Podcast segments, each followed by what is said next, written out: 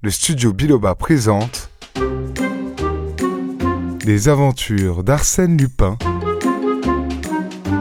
de Maurice Leblanc, lu par Alexis Gouret. Le 7 de cœur, première partie. Une question se pose et elle me fut souvent posée. Comment ai-je connu Arsène Lupin? Personne ne doute que je le connaisse. Les détails que j'accumule sur cet homme déconcertant, les faits irréfutables que j'expose, les preuves nouvelles que j'apporte, l'interprétation que je donne de certains actes dont on n'avait vu que les manifestations extérieures, sans en pénétrer les raisons secrètes ni le mécanisme invisible, tout cela prouve bien, sinon une intimité que l'existence même de Lupin rendrait impossible, du moins des relations amicales et des confidences suivies. Mais comment l'ai-je connu? D'où me vient la faveur d'être son historiographe? Pourquoi moi et pas un autre? La réponse est facile. Le hasard seul a présidé à un choix où mon mérite n'entre pour rien. C'est le hasard qui m'a mis sur sa route. C'est par hasard que j'ai été mêlé à une de ses plus étranges et de ses plus mystérieuses aventures, par hasard enfin que je fus acteur dans un drame dont il fut le merveilleux metteur en scène. Drame obscur et complexe, hérissé de telles péripéties que j'éprouve un certain embarras au moment d'en entreprendre le récit.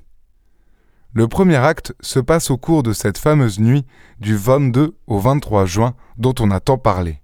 Et pour ma part, disons-le, tout de suite, j'attribue la conduite assez anormale que je tins en l'occasion à l'état d'esprit très spécial où je me trouvais en rentrant chez moi.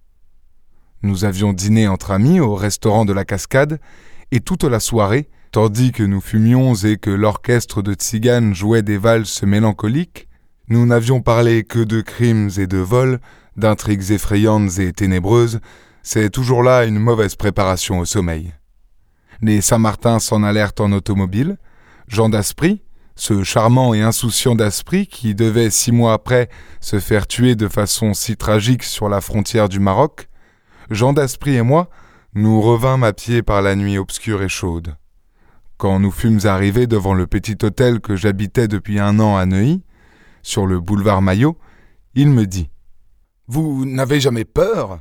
Quelle idée Dame, ce pavillon est tellement isolé, pas de voisins, des terrains vagues, en vrai, je ne suis pas poltron, et cependant. Eh bien, vous êtes gay, vous Oh, je dis cela comme je dirais autre chose.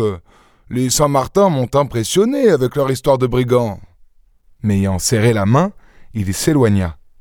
Je pris ma clé et j'ouvris. Allons bon, murmurai-je. Antoine a oublié de m'allumer une bougie. Et soudain je me rappelai. Antoine était absent, je lui avais donné congé. Tout de suite, l'ombre et le silence me furent désagréables. Je montai jusqu'à ma chambre, à tâtons, le plus vite possible, et aussitôt, contrairement à mon habitude, je tournai la clé et poussai le verrou. Puis j'allumai.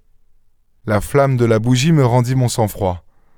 Pourtant j'eus soin de tirer mon revolver de sa gaine, un gros revolver à longue portée, et je le posai à côté de mon lit.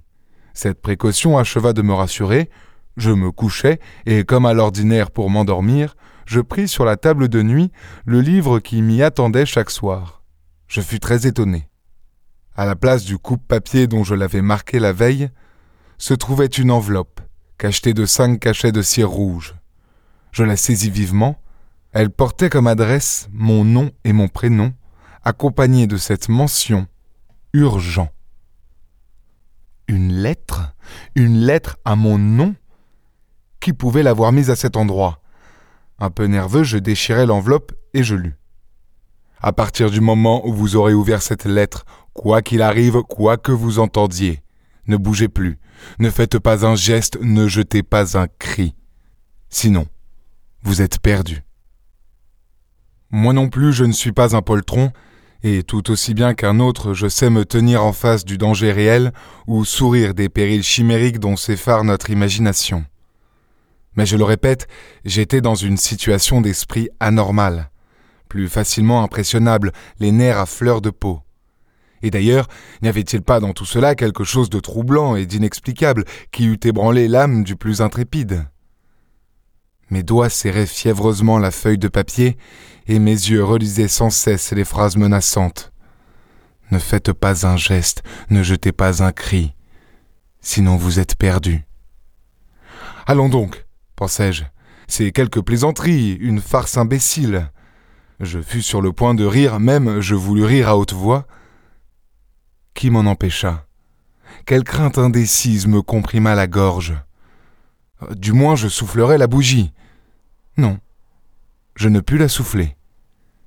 Pas un geste où vous êtes perdu, était-il écrit. Mais pourquoi lutter contre ces sortes d'autosuggestions plus impérieuses souvent que les faits les plus précis? Il n'y avait qu'à fermer les yeux. Je fermai les yeux. Au même moment, un bruit léger passa dans le silence, puis des craquements. Et cela provenait, me sembla-t-il, d'une grande salle voisine où j'avais installé mon cabinet de travail et dont je n'étais séparé que par l'antichambre. L'approche d'un danger réel me surexcita et j'eus la sensation que j'allais me lever, saisir mon revolver, me précipiter dans la salle. Je ne me levai point. En face de moi, un des rideaux de la fenêtre de gauche avait remué. Le doute n'était pas possible, il avait remué, il remuait encore. Et je vis, oh, je vis cela distinctement, qu'il y avait entre les rideaux et la fenêtre, dans cet espace trop étroit, une forme humaine, dont l'épaisseur empêchait l'étoffe de tomber droit. Et l'être aussi me voyait. Il était certain qu'il me voyait à travers les mailles très larges de l'étoffe. Alors je compris tout. Tandis que les autres emportaient leur butin, sa mission à lui consistait à me tenir en respect. Me lever, saisir un revolver, impossible. Il était là, au moindre geste, au moindre cri. J'étais perdu. Un coup violent secoua la maison, suivi de petits coups groupés par deux ou trois, comme ceux d'un marteau qui frappe sur des pointes et qui rebondit. Ou du moins, voilà ce que j'imaginais dans la confusion de mon cerveau. Et d'autres bruits s'entrecroisèrent, un véritable vacarme qui prouvait que l'on ne se gênait point et que l'on agissait en toute sécurité. On avait raison. Je ne bougeais pas. Fût-ce lâcheté? Non. Anéantissement plutôt, impuissance totale à mouvoir un seul de mes membres. Sagesse également, car enfin, pourquoi lutter?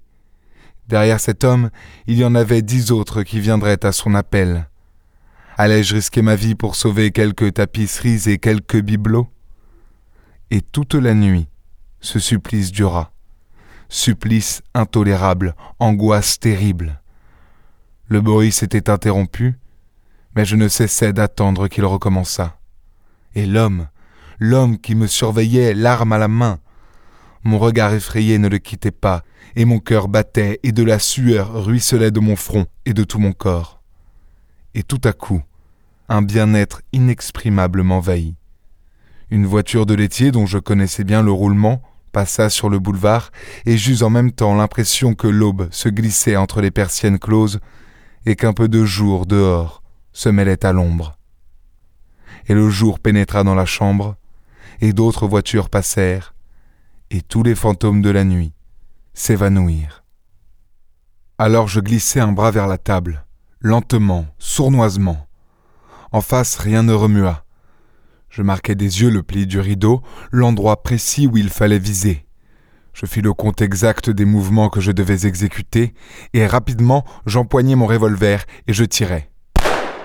Je sautai hors du lit avec un cri de délivrance et je bondis sur le rideau. L'étoffe était percée, la vitre était percée.